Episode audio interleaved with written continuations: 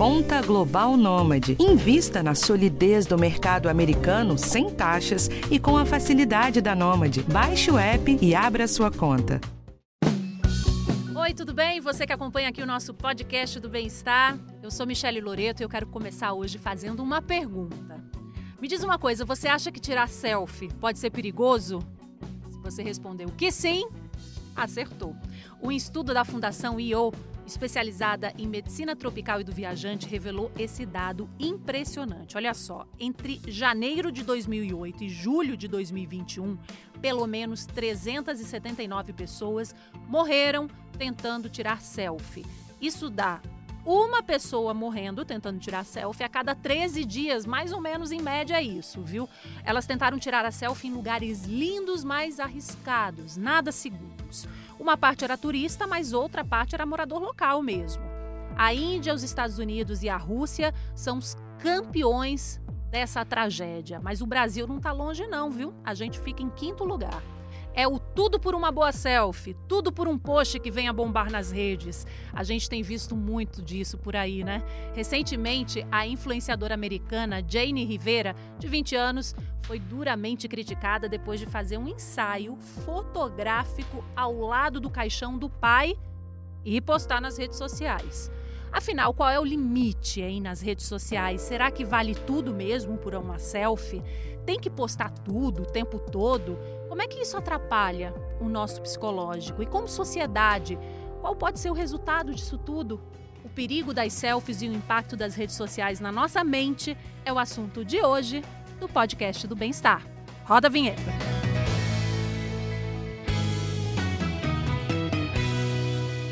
Quem está aqui com a gente hoje é o Dr. Daniel Barros, psiquiatra. Tudo bem, doutor Daniel?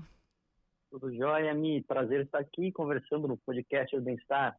E também Cauê Fabiano, meu parceiro, jornalista, baita repórter aqui do entretenimento e também um aficionado por redes sociais. Posso falar isso, Fabiano? Michele, obrigado. Uhum. É, você foi muito generosa, é, aficionado, mas eu acho que dentro de um contexto mais saudável. Eu não sou tão arriscado nas minhas selfies. Hum, arriscado, essa vai ser a palavra de hoje. Cauê, me fala uma coisa. Você é ativo nas redes sociais, eu te acompanho, você tira, assim, selfies, mas você acha que vale de tudo por uma selfie? De maneira nenhuma. Né? A selfie ela, é, ela se tornou um grande registro ali para a gente se colocar no ambiente e também não simplesmente tirar a foto da paisagem, para deixar a coisa mais interessante, a pessoa se coloca ali e diz, olha onde eu estou, o que eu estou fazendo, desde a foto, aquela foto da tiazinha, em que aquela um ângulo é um pouquinho mais complicado, até algumas mais bem produzidas. Mas com certeza, né, Michele? A gente está falando de pessoas que se machucaram, até perderam a vida num, fazendo uma selfie, não é algo muito recomendável. A gente teve durante os anos 2000, ali, 2000, 2010, uma mania que era o planking, que era basicamente isso, que era uma mania de você tirar uma foto num lugar inusitado, é, deitado com a cara para baixo. Era uma espécie de selfie meio maluca ali que as pessoas faziam. E claro, as pessoas iam fazer isso em Costa, na catarata do Niágara, na, na Niagara Falls, né, nas cataratas do Niágara. E claro que muita gente acabou morrendo, né? Não dá para acreditar que um registro de rede social vale mais que a sua integridade, né? Agora, doutor Daniel, doutor Daniel também gosta de postar bastante nas redes sociais, também acompanha o doutor Daniel, inclusive com conteúdos ótimos, doutor. Mas eu queria saber o seguinte, antes das selfies, né, pelo celular, a gente tirava foto na câmera, tinha que esperar para revelar. Essa mudança da gente ter tudo muito rápido e saber como é que a gente já está na foto, isso muda um pouco o nosso aspecto psicológico? Sem dúvida nenhuma, a velocidade que a tecnologia traz, ela interfere não só com a nossa relação com a imagem que a gente registra, sobre, é, sobretudo interfere com a nossa relação com o, o turismo em si. Né? Então, uh, antigamente, se você né, é da época que, que pegou um pouco o filme de rolo, Sou. você tinha lá 24, né, 36 poses ali, é, e era caro para revelar, era caro para comprar o filme. Então você ia lá, caprichava, tirava uma foto e vivenciava a paisagem, apreciava, olhava e etc e tal. Hoje, com essa velocidade e com a praticamente é, ausência de custo para registrar muitas imagens, as pessoas, algumas pessoas, passam mais tempo é, olhando pela, pela tela ali do celular, enfim, registrando a selfie do que vivenciando o momento. Esse eu acho que é o, o principal prejuízo, sabe? Claro, além do risco, né, de que a gente está falando, né, de pessoas que morreram por uma selfie, é óbvio que isso é um absurdo, mas é, um prejuízo que não é tão fatal, digamos assim, mas que eu acho bastante ruim é o fato de as pessoas não vivenciarem o local. Elas não apreciam, elas não sentem o cheiro, elas não percebem as cores, elas não, não sentem a brisa, enfim, elas não criam memória daquela vivência. Aí então tudo que elas vão ter é a selfie mesmo, né? Então é bom caprichar na selfie porque isso é tudo que você vai levar dessa lembrança. Então eu acho que se a gente conseguir é, é fazer uma uh, acho que um, um, gerenciamento, sabe? Usar de forma mais comedida, é, com moderação, como se diz por aí, a gente pode sim registrar bons momentos, mas também vivenciar aqueles momentos e aí registrar afetivamente, né? É uma necessidade mais de mostrar para os outros do que de viver, doutor Daniel? Eu acho que é essa, essa mudança que as redes sociais trouxeram, ela só potencializa uma coisa que, se a gente pensar um pouquinho atrás, não muito tempo, antes dos smartphones, mas já na época da, das máquinas digitais, né? Teve uma revolução quando acabou o filme e vieram as máquinas digitais, com não sei quantos megapixels, etc. As pessoas já tiravam muita foto, elas já ficavam ali é, obcecadas tirando foto numa época que não se postava tanto. É, então, eu acho que a coisa de postar, ela só potencializa um fenômeno que já vinha né, com, com as máquinas digitais, enfim, que é um pouco o nosso, o nosso desejo. A gente quer eternizar aquele momento. E a gente acha, é, inadequadamente, eu acho que erroneamente, que eternizar aquele momento é registrar a maior quantidade de imagens ou a melhor imagem possível num, numa máquina, ou num filme, ou num, num chip, numa rede social quando na verdade a melhor maneira de eternizar aquele momento é vivê-lo plenamente. Né? Doutor Daniel, aproveitando o caso que a Michelle trouxe da, da Rivera, essa mulher na Flórida que acabou tirando é, essa foto com o pai, e só para relembrar um pouco desse caso, né, que ela tirou a foto e, e, e fez uma selfie ali, quase que um ensaio fotográfico lá do, do caixão aberto do pai, sofreu críticas terríveis nas redes sociais e ela é influenciadora, né? Acabou perdendo o perfil dela, perdeu acesso ao perfil, não se sabe se é a rede social que tirou do ar, se ela que mesmo que tirou para não, não aguentar os comentários. E, ou seja, ela que perdeu ali o, o meio de trabalho dela, né? E é possível dizer assim que essa questão do narcisismo nas redes é uma coisa muito tóxica que chega a esse ponto, você perdeu o trabalho, de repente fazer uma selfie, muita gente que é, houve muita crítica de pessoas que faziam selfie, por exemplo, no Memorial do Holocausto, na Alemanha. É, que é uma coisa de, gente, não é um, não é um local adequado para fazer esse tipo de coisa. Em que ponto esse narcisismo, principalmente inflado ali pelas redes sociais, se torna tóxico, perigoso e até podendo prejudicar trabalho, vida e tudo mais? Acho que o grande prejuízo que essas histórias mostram, né, que, que causaram a perda de seguidores ou a perda do próprio trabalho, etc., vem menos do, do, narcisismo que a gente podia colocar assim, usando a, a, o narcisismo como um, um, termo leigo, né? Não o termo técnico de um transtorno de personalidade, mas essa ideia de querer aparecer, de querer se registrar e etc e tal, que a gente vai chamar é, é, leigamente de narcisismo, ela está por trás sim desses registros, né? Desse excesso de registros até. Agora, nessas histórias no enterro, num velório, no memorial do Holocausto, é, cemitério, etc. Eu acho que o que mais causa esse desconforto, esse estranhamento, é um conflito de linguagens. A gente uh, associou muito a selfie uh, e as postagens nas redes sociais a coisas positivas né? É como um álbum de fotos mesmo que, que a gente tinha em casa, né? O nosso álbum de fotografias é de, de momentos de, de festa, de, de, celebração, é aniversário, é casamento, é reunião de amigos. A gente registra momentos positivos e gostosos que a gente quer lembrar.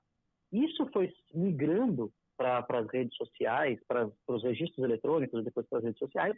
Então a gente associa né, a, a, essas postagens, etc., a coisas boas, as coisas positivas, a coisas que é, a gente quer que as outras pessoas saibam, etc. Então a gente tem essa, essa linguagem na nossa cabeça.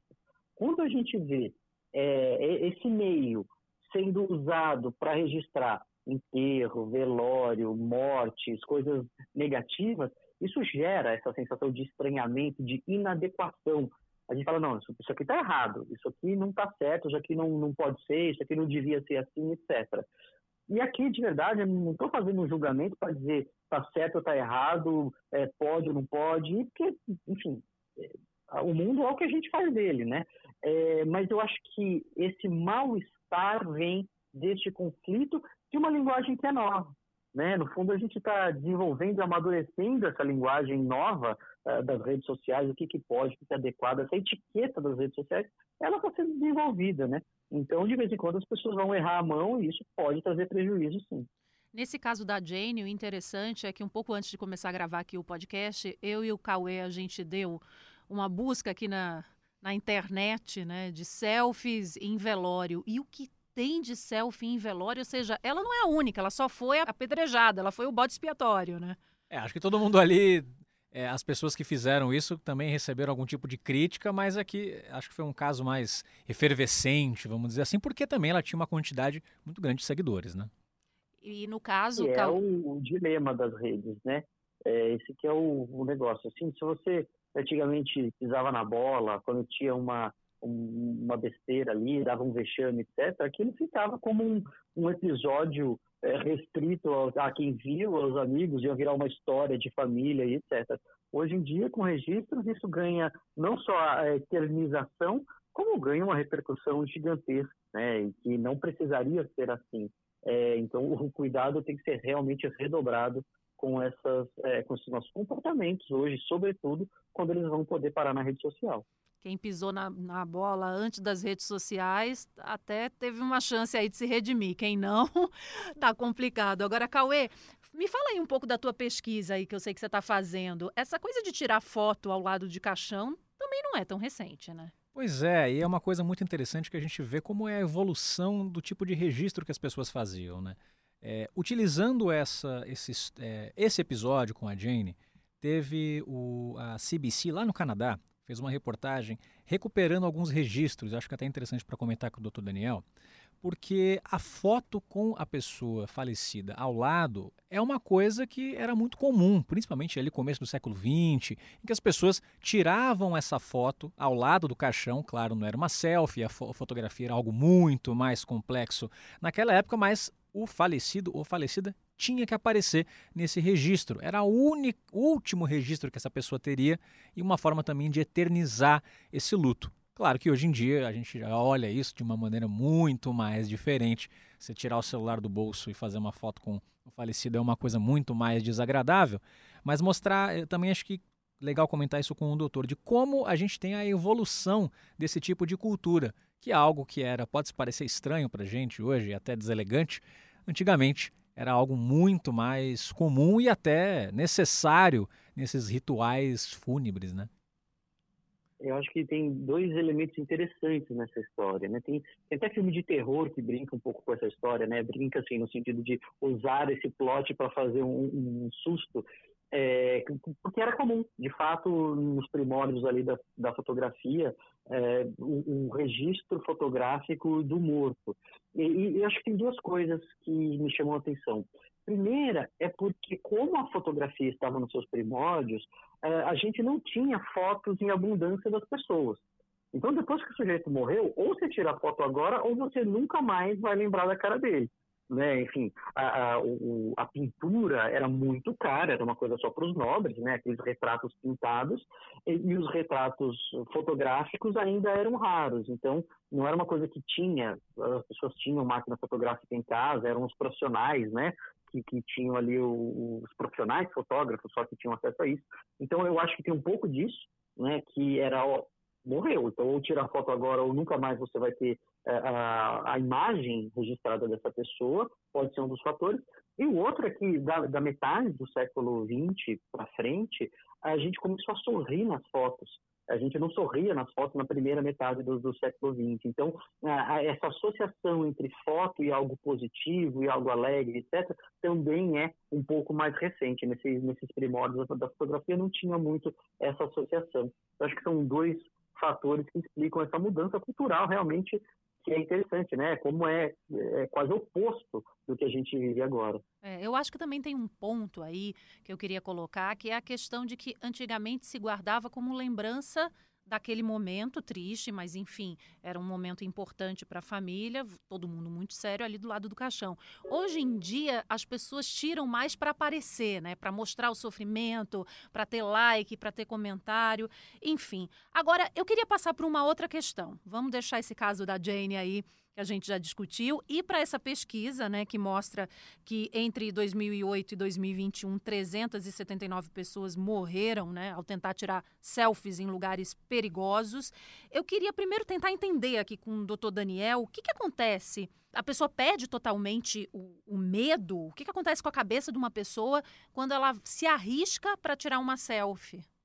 É, é difícil dizer, porque nesse caso pode ser, talvez seja até mais provável, né? A gente não, não tem dados aqui para discutir, mas pode ser que a, a, pessoa estivesse querendo tirar uma selfie de algo que ela estava fazendo e não fazendo algo para tirar uma selfie. Pode parecer um jogo de palavras, mas tem uma diferença fundamental. É, tem gente que gosta de se arriscar. Tem gente que gosta de se pendurar não sei aonde, que gosta de pular de não sei o quê, é que gosta da adrenalina, enfim, que, que tem aquele prazer de sentir aquele medo, de se arriscar e se não houver um risco real mesmo de morte, não vale, tem que ser uma coisa é, é realmente perigosa e etc. Tem pessoas que têm essa inclinação. Isso é, é um, é um traço de personalidade que existe na sociedade, né? Esses é, é, buscadores de risco, é, como se diz.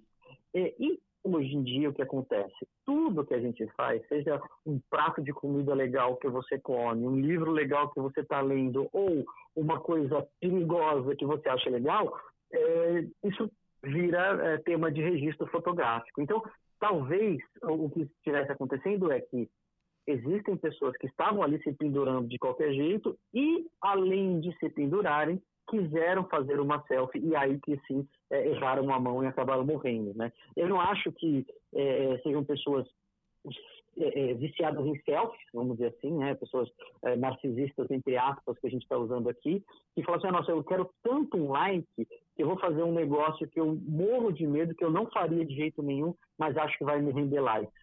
Eu acho menos provável isso, porque para a pessoa passar por cima de, dessa aversão ao risco, desse medo da morte só é, é, para conseguir likes, me parece menos provável, sabe?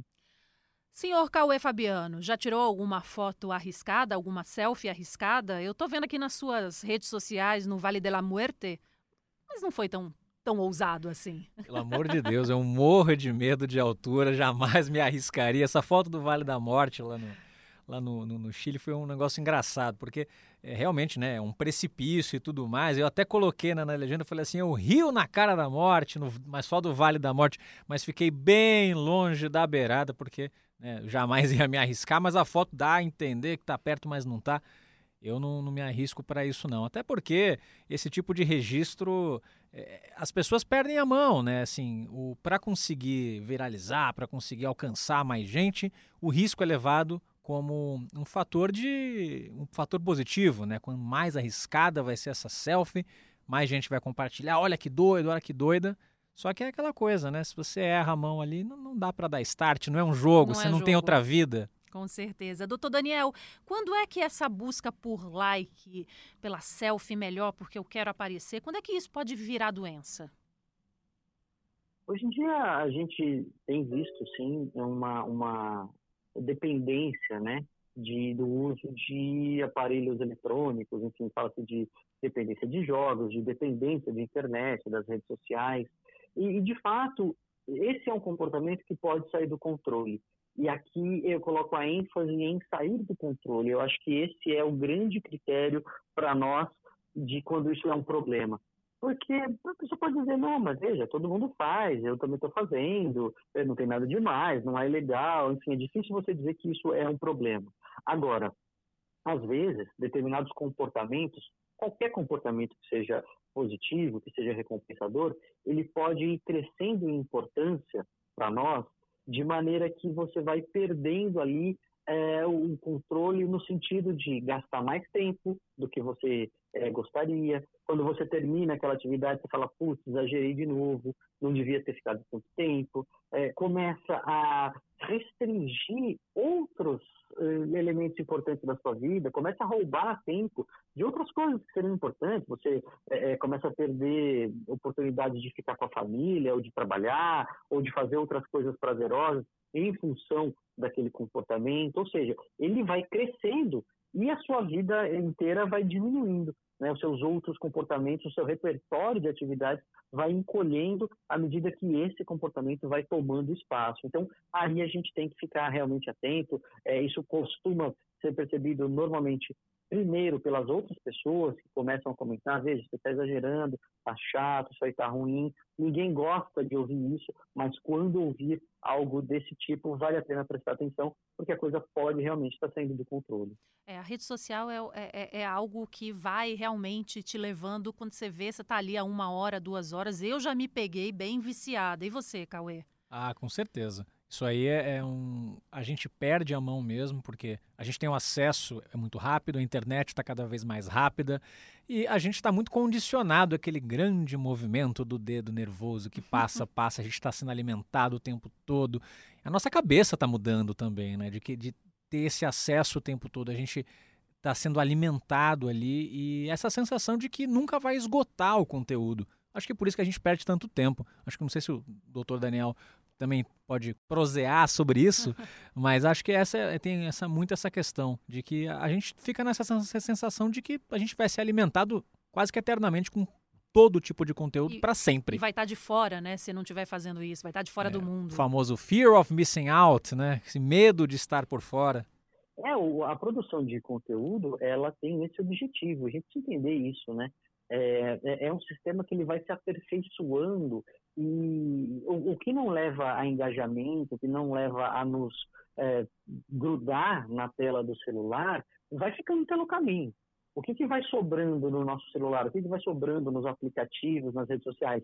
Justamente o conteúdo que é mais eficaz em nos manter atentos, em nos manter engajados, em nos manter grudados. Então, essa é, é uma indústria criada com essa finalidade, objetivando lucro, sem dúvida nenhuma. Então a gente pode ter um uso saudável das redes sociais? Pode, eu não sou é, um crítico, não acho que tinha que ser banido a rede social de jeito nenhum. Mas a gente precisa entender que a lógica por trás dela é para gerar um engajamento absoluto, de forma a é, nos manter ali dando lucro, né, para quem quer que seja. Agora, doutor Daniel, tem uma pesquisa da Universidade Estadual de Washington, essa pesquisa é de 2019, né, ou seja, antes da pandemia. Ela mostrou que quem posta muita selfie é inseguro. Comenta sobre isso, por favor, doutor Daniel. Ah, isso é um pouco até, eu acho que intuitivo, né, Michele? Se a gente pensar é, em pessoas que se autoelogiam demais, pensa na conversa, né? Vamos esquecer a selfie, vamos pensar nos nossos relacionamentos é, é, pessoais e, e, próximos, né? De diálogos, etc. A pessoa que se autoelogia demais, que fala muito do que faz, que fala muito do que fez, é, enfim, que quer se aparecer muito, no fundo a gente percebe que é alguém inseguro, né? Que é alguém que parece que está querendo se convencer é, do, do, seu próprio valor e não está querendo que a gente perceba que ela não, não confia no próprio taco, né? Colocando assim numa linguagem comum. É, eu acho que esse é o raciocínio que fica um pouco é, claro na selfie também, né? A pessoa que precisa aparecer muito é a minha cara, sou eu, olha como eu estou bem, olha como eu estou bonito, olha como eu estou feliz, etc. É, você desconfia, né? Quem está feliz mesmo não precisa ficar falando que está feliz, é. né? É, quem está bem mesmo não precisa ficar né, enfatizando o quão bem está. Então eu acho que vai um pouco nessa linha. A famosa frase, né? Como você está por fora dos stories? Eu ia fazer justamente essa pergunta. Cauê, como você está fora dos stories? Está tudo bem? Tá tudo melhor. Inclusive, acho que vai diminuir a quantidade de selfies agora. Já que a gente está avançando tanto na vacinação e tendo essa retomada, a gente vai poder tirar outras fotos daqui a pouco, além da nossa carinha, né? Vai poder voltar e estar tá com os amigos, mais para frente, claro, com toda a segurança. Vai ser bom. As selfies acho que vão diminuir. É, Com certeza. Agora, é interessante que você falou de vacinação, porque a, a, essa onda de vacinação, muita gente postando fotos se vacinando. Eu, eu acho postei que, a minha. É, eu também postei a minha, a primeira dose, a segunda dose também. Isso gera, isso é um lado positivo, né, doutor Daniel? Porque aí gera um, um, um movimento também da pessoa olhar e dizer, poxa, se vacinou, vamos lá. É, é por aí também? Seria o lado positivo da gente olhar para isso tudo? Eu não tenho dúvida que isso funciona, né? Aconteceu comigo também, postei a minha foto me vacinando e tal. É, e aí eu tive uma funcionária que falou assim, ah, eu estava meio desconfiada, depois que o senhor se vacinou e postou a foto lá, eu vou me vacinar também. Então vai gerando essa, é, esse movimento é, de que, olha, tá todo mundo nessa, você vai ficar de fora. Quer dizer, o, o fear of missing out, né? esse medo de ficar de fora, que pode ser prejudicial por um lado, aí, nos viciar na, na, na, na selfies e nas redes sociais, etc., a gente também pode usar isso a nosso favor, né? E olha, puxa, tá todo mundo se vacinando, você não vai querer ficar fora dessa, né? Você não vai ser o único a não ter uma selfie aí com a agulha no braço. Então, sim, eu acho que esse é, de fato, um aspecto positivo e a gente tem que saber usar é, essa ferramenta. É, a rede social é uma ferramenta, é como uma faca, um martelo, é algo que a gente pode usar adequadamente ou inadequadamente. Então, doutor Daniel, para terminar com um conselho para quem está nos ouvindo agora e pensou, poxa, acho que estou exagerando, acho que estou tempo demais nas redes sociais, estou postando selfie demais. Qual o conselho médico para isso, o conselho de um psiquiatra, por favor? A primeira coisa que é, se você acha que está exagerando, está. Provavelmente está mesmo, né? É, então, uma dica que ajuda muito a gente a ter essa noção é começar a controlar, a visualizar o tempo. Quando a gente coloca as coisas num, num, é, num padrão visual, em gráficos, né, em gráficos de barra, em linhas, etc., você olha, você bate o olho, você vê uh, o tanto de horas de um dia, de 24 horas, com oito dormindo, então, né, é, você consegue perceber que você está gastando X por cento do seu tempo acordado é, nas redes sociais, você começa a ter um pouco mais a possibilidade de se controlar, de reassumir o controle. Eu acho que essa é a grande é, é, palavra, né? O controle. Quem é que manda em quem? Eu uso a rede social porque eu quero ou eu uso a rede social porque ela quer ser usada? Uhum. Então, se a gente formalizar isso, colocar aplicativo mesmo que controla, que você visualiza o quanto tempo você está passando, cada vez que você for entrar, você vai lembrar que isso está sendo medido, que isso está sendo controlado, você vai pegar os relatórios ali diários e você vai ver, é, acho que um pouco mais de é, controle mesmo o, quanto você está usando e vai ter essa possibilidade de é, gerenciar melhor o seu tempo. Não conseguiu, tentou gerenciar, mas meu, está mais forte do que eu, percebi, segui os conselhos, mas saiu realmente do controle, não estou conseguindo, pede ajuda.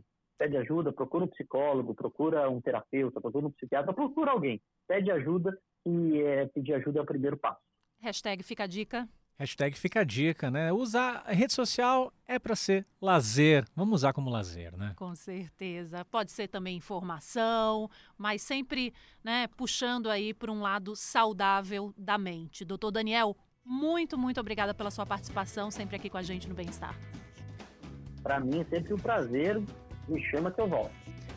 Cauê Fabiano, obrigada, você enriqueceu demais, adoro você. Obrigada pela participação aqui com a gente nesse podcast muito especial. Ai, me foi um prazer, muito obrigado. Também vou chamar qualquer coisa, de parto de girafa, atracamento de navio, vou dar um pulinho aqui. Foi um prazer, obrigado mesmo. Pode deixar. Olha só, pessoal, toda quarta-feira tem assunto novo no nosso podcast do Bem-Estar, falando sobre saúde, qualidade de vida.